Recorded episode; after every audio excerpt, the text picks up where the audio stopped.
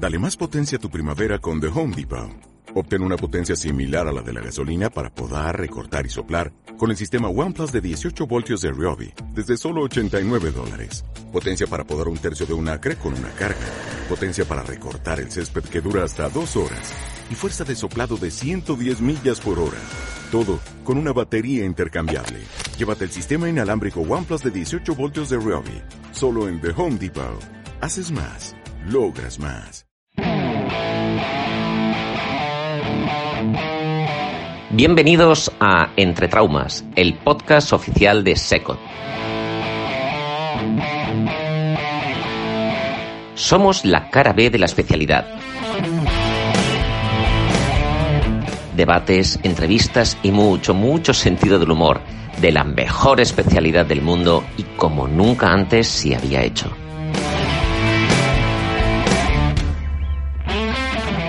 Bienvenidos a la locura radiofónica de Secot. Empieza Entre Traumas. Roto por un puñetazo, un solo cabezazo, me he salido del plano. Entre traumas soy enano. Bisturí, gasas. Y errar es humano, pero perseverar en el error es de poco inteligentes. Hola amigas, amigos, bienvenidos a un nuevo capítulo de vuestro podcast de referencia, vuestro podcast oficial de SECOT entre traumas. Y hoy parece que vamos a abrir todos un poco, vamos a ver todos un poco la luz y nos vamos a dar cuenta de que la traumatología, aunque alguna vez hemos definido que somos los menos médicos de todos los médicos, pero seguimos siendo médicos, no deja de ser una ciencia no exacta y que la gran mayoría de veces involuntariamente, si no el 100%, se cometen errores. ¿Cómo afrontamos los errores? ¿Cómo afrontan los demás nuestros errores? ¿Cómo nos ayudan a corregir nuestros errores? Creo que era necesario, imprescindible, abrir un debate sin invitados. Simplemente, como hemos dicho muchas veces en este programa, la riqueza de nuestros colaboradores es infinita, es infinita. Y creo que hoy, con Alfonso, lo habéis escuchado en off, y nuestra colaboradora EE, definida en uno de nuestros capítulos, que si no lo habéis escuchado, ya lo escucharéis, hablaremos sobre eso, sobre los errores. Alfonso, ¿cómo estás? Muy bien, muy bien. La verdad que para hablar de un tema que quizá, quizá hablamos poco porque lo que nos sale a todos es decir, ¡fua! ¡Qué bien me ha ido esto! ¿Cómo me lo he currado y qué bien me ha salido? Eh, vaya casazo he tenido y qué bien me ha salido y qué bien está el paciente y tal. Pero en muchas ocasiones de lo que no hablamos, quizá porque es un tema tabú o porque quizá en nuestro entorno no está bien visto, es hablar sobre los errores que errores tenemos todos y que los errores están en muchas ocasiones, como decía la entrada del podcast, para aprender. El problema es no aprender de los errores y perseverar siempre en equivocarnos y no ser conscientes de que nos hemos equivocado y el por qué. Porque en realidad el error médico es importante, es importante reconocerlo, es importante darse cuenta cuando lo has cometido y saber afrontarlo. Y para saber afrontarlo está nuestra queridísima EE Alina, que, que, es una de las personas que yo creo que mejor definen este, este, este peculiar asunto que es cómo afrontar un error médico. Gracias, menos mal. Pensé que ibas a decir es una de las personas que más errores médicos ha cometido. si eres, excepcional, serás excepcional para todo. eh, gracias. Eh, la verdad es que es un tema que me interesa eh, bastante, el tema de no solo el error médico, sino el error humano, el, el, la teoría del queso gruyère, eh, quién se ha comido mi queso y todo eso. Eh, sí, sí. Mm, he leído bastante sobre ello y me habría encantado que de R1 me hubiesen recomendado el McRae y el libro del manifiesto checklist. Creo que mi vida habría sido eh, muy diferente eh, porque el McRae me lo, me lo leí, eh, pero el otro lo he conocido hace relativamente poco y creo que es imprescindible leer ese libro lo recomiendo a todo el mundo. Colgaremos el enlace en las redes porque habla de cosas muy importantes de las que no solemos hablar y esto es uno de los problemas del error médico, ¿no? Que muchas veces eh, te lo comes tú solo eh, en casa, a veces eh, lo comentas con algún compañero o con la familia, otras veces no, la mayoría de veces no se comenta, no se habla, no se analiza y esto lo único que genera es frustración en el médico y más errores, ¿no? porque Exacto. nos lleva a un análisis pues poco, poco contrastado. Dos, dos titulares de ese, de ese libro, de ese enlace que nos vas a pasar, Alina. Danos dos, dos titulares para aquellos que no lo hemos leído todavía. Es un libro espectacular, ya te lo digo yo. bueno, pues do, dos titulares eh, referentes a dos, a dos tipos de errores. Er, errores cometidos debido a, a la ignorancia. Si no sabemos que estamos cometiendo un error, pues se perdona más fácilmente, ¿no? Hicimos lo que pudimos, no sabíamos hacerlo mejor, bueno, se, entre, entre en la comunidad médica, bueno, pues se hizo lo que se pudo. Y otro tipo de error, ¿no? El, el pero error, no deja de ser un error, que eso es muy importante. No, no, deja de ser un error, pero es verdad que si no lo sabes, no, no puedes saber, ¿no? Lo que no, si no lo sabes es, es, es de perogrullo. Ahora bien, un error eh, cometido por ineptitud, es decir, tenemos el conocimiento, pero cometemos el error a la hora de aplicarlo. Es decir, sabías cómo hacerlo, pero algo salió mal en ese proceso. No pudiste Vamos aplicar lo que sabías. Prevenible, ¿no? Eh, sí, bueno, eh, eh, los dos son errores evitables porque, porque tienes, que, tienes que adquirir más conocimientos si no los tienes. Exacto, y no te metas. Y, y no te metas. Claro, o pide, ayuda y luego tienes que tener un checklist en tu cirugía, una planificación lo más pormenorizada posible para, para evitar eh, saltarte pasos o olvidarte de pasos. Exacto, es que una de las partes fundamentales del error médico es saber cómo evitarlo.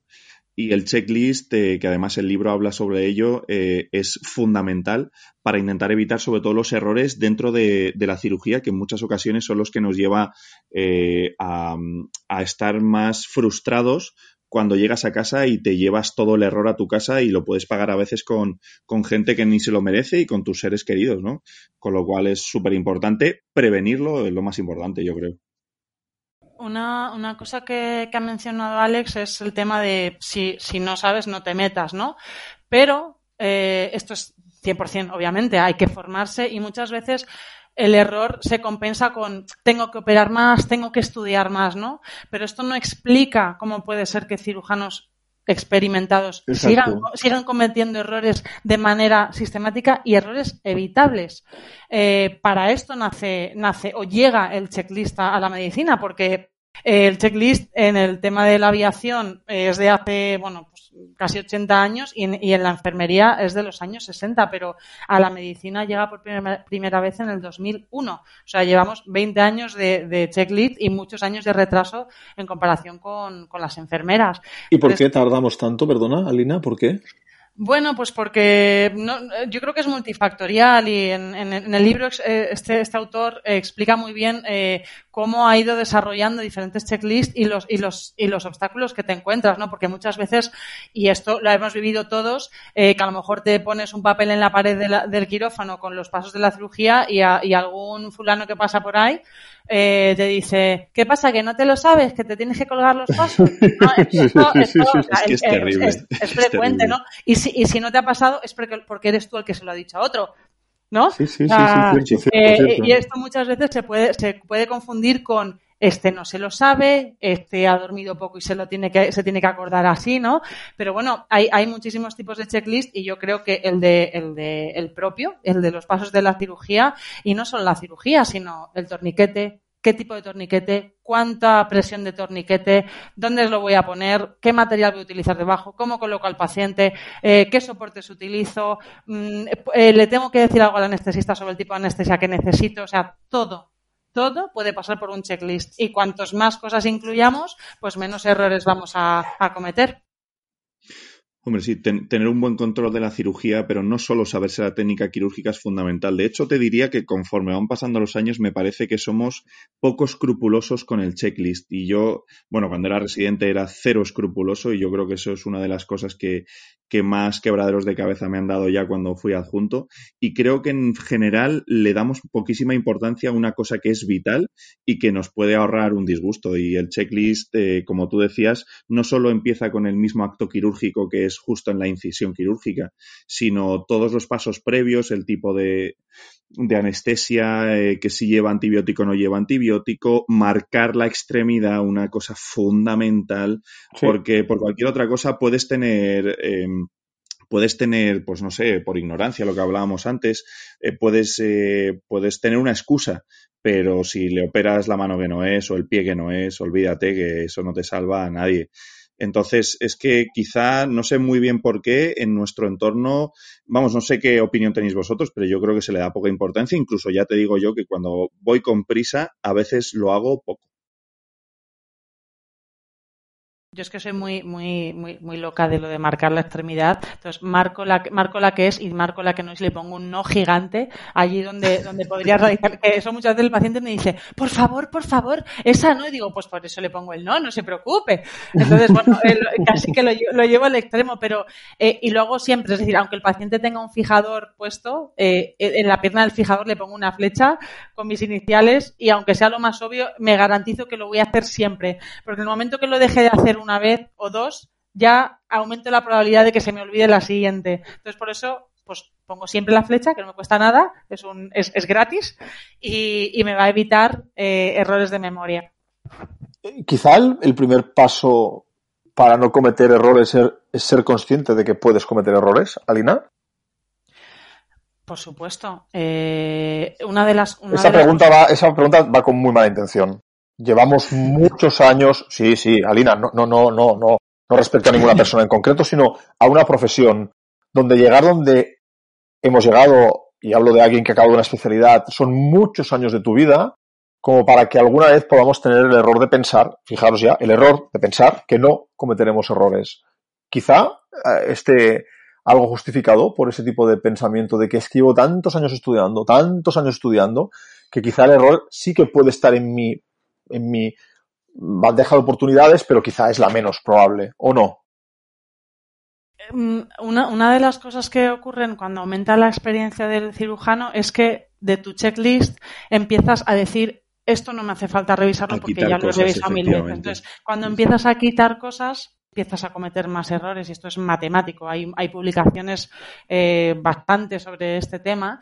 Y luego, eh, por supuesto, cuando, cuando ocurre el error, eh, avanzando un poco en el tema, eh, hay que hacer dos cosas, ¿no? Hay como dos, dos ramas importantes. Uno es el paciente, ¿no? O sea, solucionarlo, comunicarlo al paciente, ser lo más honesto posible, eh, hablando con terminología que el paciente pueda entender.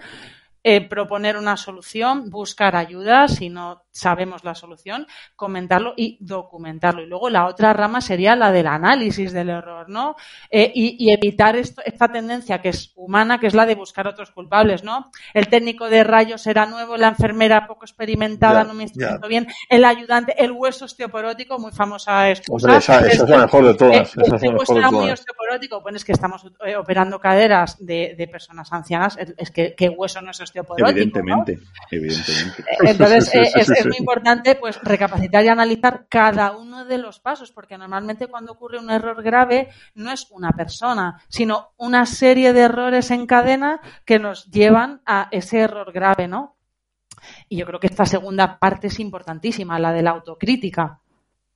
Sí, o sea, yo creo que es- eso es súper importante porque una cosa es prevenirlo, que bueno, ya hemos hablado que el checklist es una parte fundamental, pero otra cosa es cómo afrontarlo ya cuando se ha cometido, ¿no?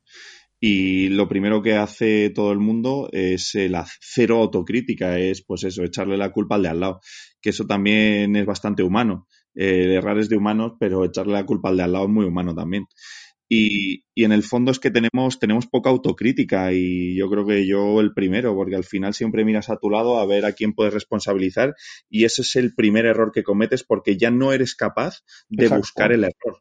Porque ya se lo has echado a otro encima y entonces ya ni siquiera dices, bueno, como lo ha tenido el otro y te lo crees. Y, realmente te convences, te convences de que no has sido tú.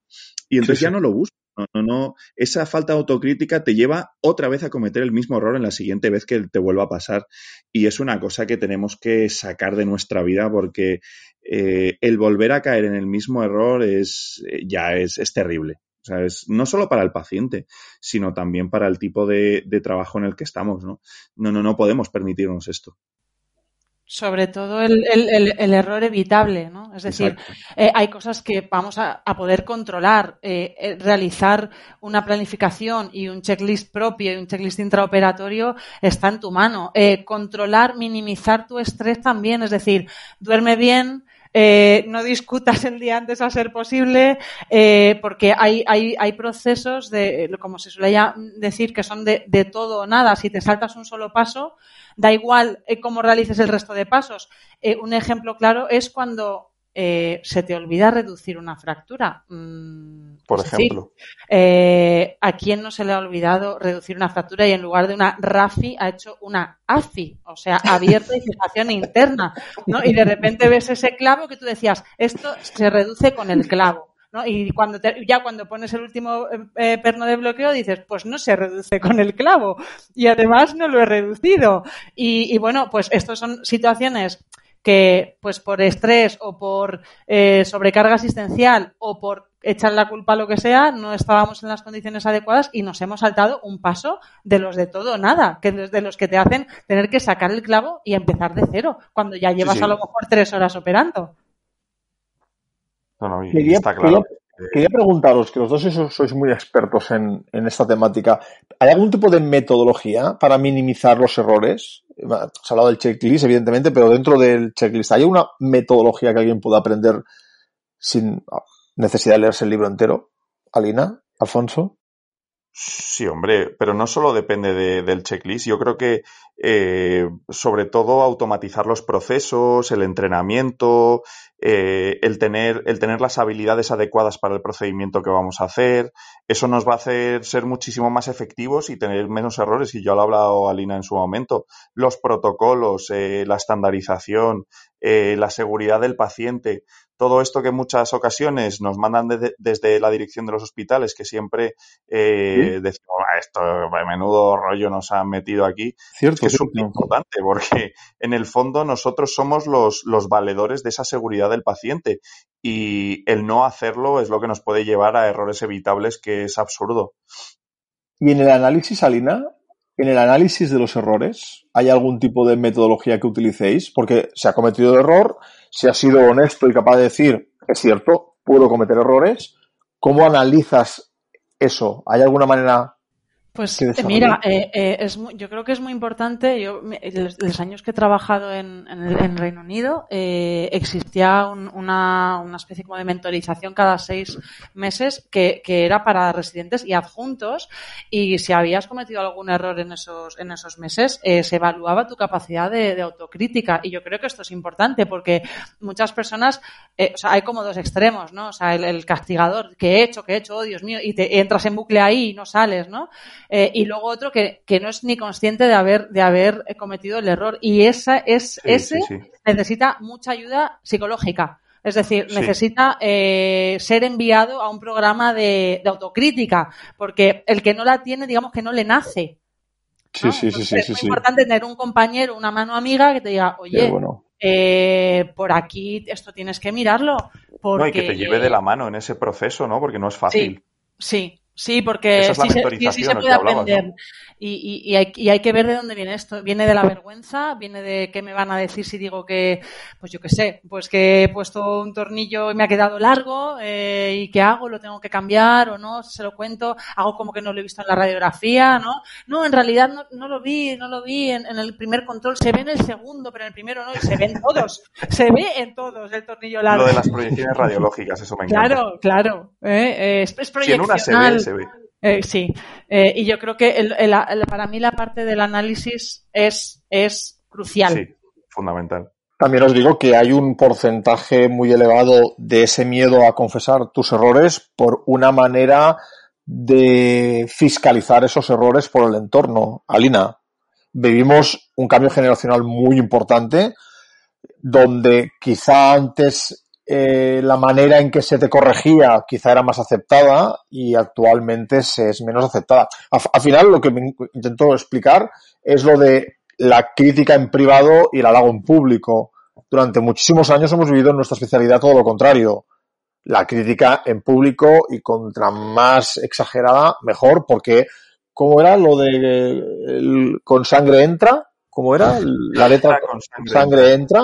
Perdonad, todo esto yo lo he vivido como residente y estoy en un hospital que no era de lo más exagerado que conozco. ¿No creéis que Pero es solamente que no entra. Es que así No, no entra, no entra de ninguna manera. No, Pero no porque creéis. además, cada vez que te vayas a equivocar, eh, vas a tener el miedo encima de equivocarte y no lo vas a decir.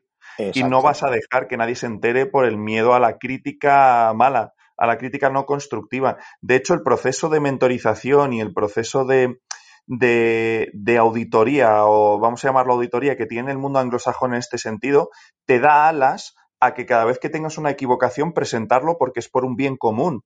La gente aquí lo que ve es que me lo voy a esconder porque me van a joder. Pero la realidad es que ese error tiene que salir a la luz porque es por el bien común. Otro puede aprender de tu error y Sí, el sí. paciente lo va a agradecer. Sí, sí, Y luego totalmente. tenemos, tenemos que ser muy conscientes de que siempre acaba saliendo a la luz, porque en algún momento ese paciente va a caer en la consulta de otro compañero que va a ver eh, pues que lo has ocultado y eso es, eso es más feo Sí, sí, todavía, ¿no? Y, y eso me da pie a haceros una pregunta a los dos que yo siempre he tenido en la cabeza. Os Por equivocáis, salís de la cirugía, sabéis que la- no ha ido bien la cirugía o tenéis que hacer otra cirugía. ¿Cómo se lo explicáis a la familia? Porque yo he vivido de todo, desde la residencia hasta junto, gente que engaña, gente que no dice la verdad, que dicen una verdad a medias. Déjame no empezar, déjame empezar a mi Alina, que tú eres la experta. Todo Yo, no, yo simplemente, como previamente, yo creo que el trabajo es previo que se debe hacer con los pacientes y es advertirles de que son cirugías no exentas de complicaciones, explicarles que realmente ha habido complicaciones y que buscaremos la mejor solución para ellos. ¿Tú te refieres a si soy capaz de admitir que el error ha sido evitable? Porque creo que allí las cosas no son tan sencillas. Yo creo, me cuesta mucho entender que alguien que es capaz de evitar un error lo cometa. Lo siento. Ya. Sí, sí. Con lo cual, me es muy difícil a- a decirle a un familiar, me he equivocado. Sí es cierto ¿eh? que si un tornillo es más largo de lo que toca, se le acaba explicando al paciente. En la, comprobación de escopia hemos comprobado que un tornillo es más largo de lo que toca. Si no le molesta, se lo procederemos a retirar. La pregunta, ¿y no se han dado cuenta durante la cirugía? No, no nos hemos dado cuenta. Si no lo hubiésemos retirado. Por ejemplo, por ejemplo. No sé, Alina, ¿qué te parece mi respuesta? Total, o sea, totalmente de acuerdo. O sea, es que eh, yo quizás es por mi forma de ser, pero eh, eh, soy, yo soy muy transparente y es que soy también soy muy pesada. Entonces yo en, en la en la consulta los, los les explico tanto y o, o en la, o en la urgencia cuando antes de operarles de alguna cosa de fracturas eh, soy tan pesada con explicando todo tantas veces todas las veces que sea necesario que bueno pues eh, igualmente en- si ocurre algo también lo voy a explicar pero siempre, creo que hay que eh, saber cuánta información eh, damos y de qué manera no porque según como, como- esto es como todo la- las formas lo son todo. Entonces Exacto. Sí, si, si lo contamos de una manera va a sonar muy mal y de otra va a sonar entendible y comprensible para un ser humano. Dedica el mismo tiempo a operar que a explicar antes y después lo que vas a hacer. Es, casi más hablando eh Sí, sí, yo, yo la pongo al mismo nivel porque todos hemos eh, sido explicadores de cirugías de nuestros adjuntos cuando éramos residentes. Y creo que eso es un grandísimo error. Nunca tiene que ir un residente a explicar una cirugía que no ha hecho él. Pero bueno, eso, es cuestión de otro programa de los métodos de formación. Pero el dedicar, lo que dice Alina, muchísimo tiempo a explicar y realmente las complicaciones y lo que puede ocurrir. Al final, un paciente informado es un paciente más comprensivo, teniendo en cuenta que difícilmente va a aceptar que las cosas no han ido, no han ido bien. Sí, sí. Claro, pero, o sea, yo voy más que esto, ojo, esta es la, situación ideal, ¿no? Pero el típico, el típico momento, ¿no? Y yo creo que ya con eso terminamos porque además os voy a dar caña con esto. Fractura, hospital, hospital público, que tenemos al final, eh, lo recibes tú en urgencias, lo explicas la cirugía, pero no lo operas tú. O al revés, no se lo has explicado tú y lo operas tú. Y la cirugía va mal. No sabes lo que le han explicado. ¿Cómo lo afrontas eso cuando sales? O sea, yo me pongo en la piel del adjunto joven que nos está escuchando y que, y que bueno, pues eh, una cirugía ha ido mal, ha ido mal o porque no ha sido capaz o porque no se ha dado cuenta o por todos los motivos que hemos hablado. Es muy importante, es muy importante cómo afrontar esa conversación a la hora de hablar con, la- con los familiares y hablar con el paciente. Siempre hay que decir la verdad y siempre hay que ser transparentes, incluso en esos eh, instantes. ¿Estáis de acuerdo con eso? Totalmente. Totalmente. Esperas que te cuente lo que yo diría. Mm, Es que yo me baso en, en otra, y de eso podemos dedicar un día a un programa. Por cierto, Alfonso, todavía no hemos hablado de gestión sanitaria, que me apasiona. Es verdad. Pero yo es que creo en los equipos cerrados, entre comillas. Yo considero, y eso sé que es difícil, y chirría un poco con el tema de urgencias. Y lo entiendo, ¿eh? que el FEMUR lo opera quien lo opera, pero yo hay un equipo responsable. Y, y ese equipo responsable en el antes y en el después tiene que tener una continuidad comunicativa, no solo asistencia, sino también comunicativa, porque todo es mucho más fácil entenderlo. O sea, me cuesta mucho cuando algunos compañeros, y, y ha ocurrido y sigue ocurriendo, me he encontrado en quirófano esta fractura. Es que me parece, me parece muy complicado de, de, de, de digerir esto, ¿eh? De me he encontrado esta fractura. No, no, no. Un cirujano tiene que tener muy claro. Cuando digo me he encontrado, no es que se lo encuentre lavado en ese momento, que quede muy claro, ¿eh? Pero que no haya podido haber un fluido de información entre quien programa, su equipo y el cirujano, me parece que ahí es donde empezamos a perder, eh, donde empiezan a aparecer los errores. ¿No te parece, Alina? Eh, muy de acuerdo. Me, me, me, estaba intentando imaginar mientras hablabas la, si, si, si, recientemente me ha pasado eso alguna vez y la verdad es que lo intento evitar de, de, cualquier manera. O sea, no ver al paciente antes de operarlo. Yo es que además, si no le pongo cara al paciente, me cuesta Exacto. mucho peluquear. Necesito verle la cara.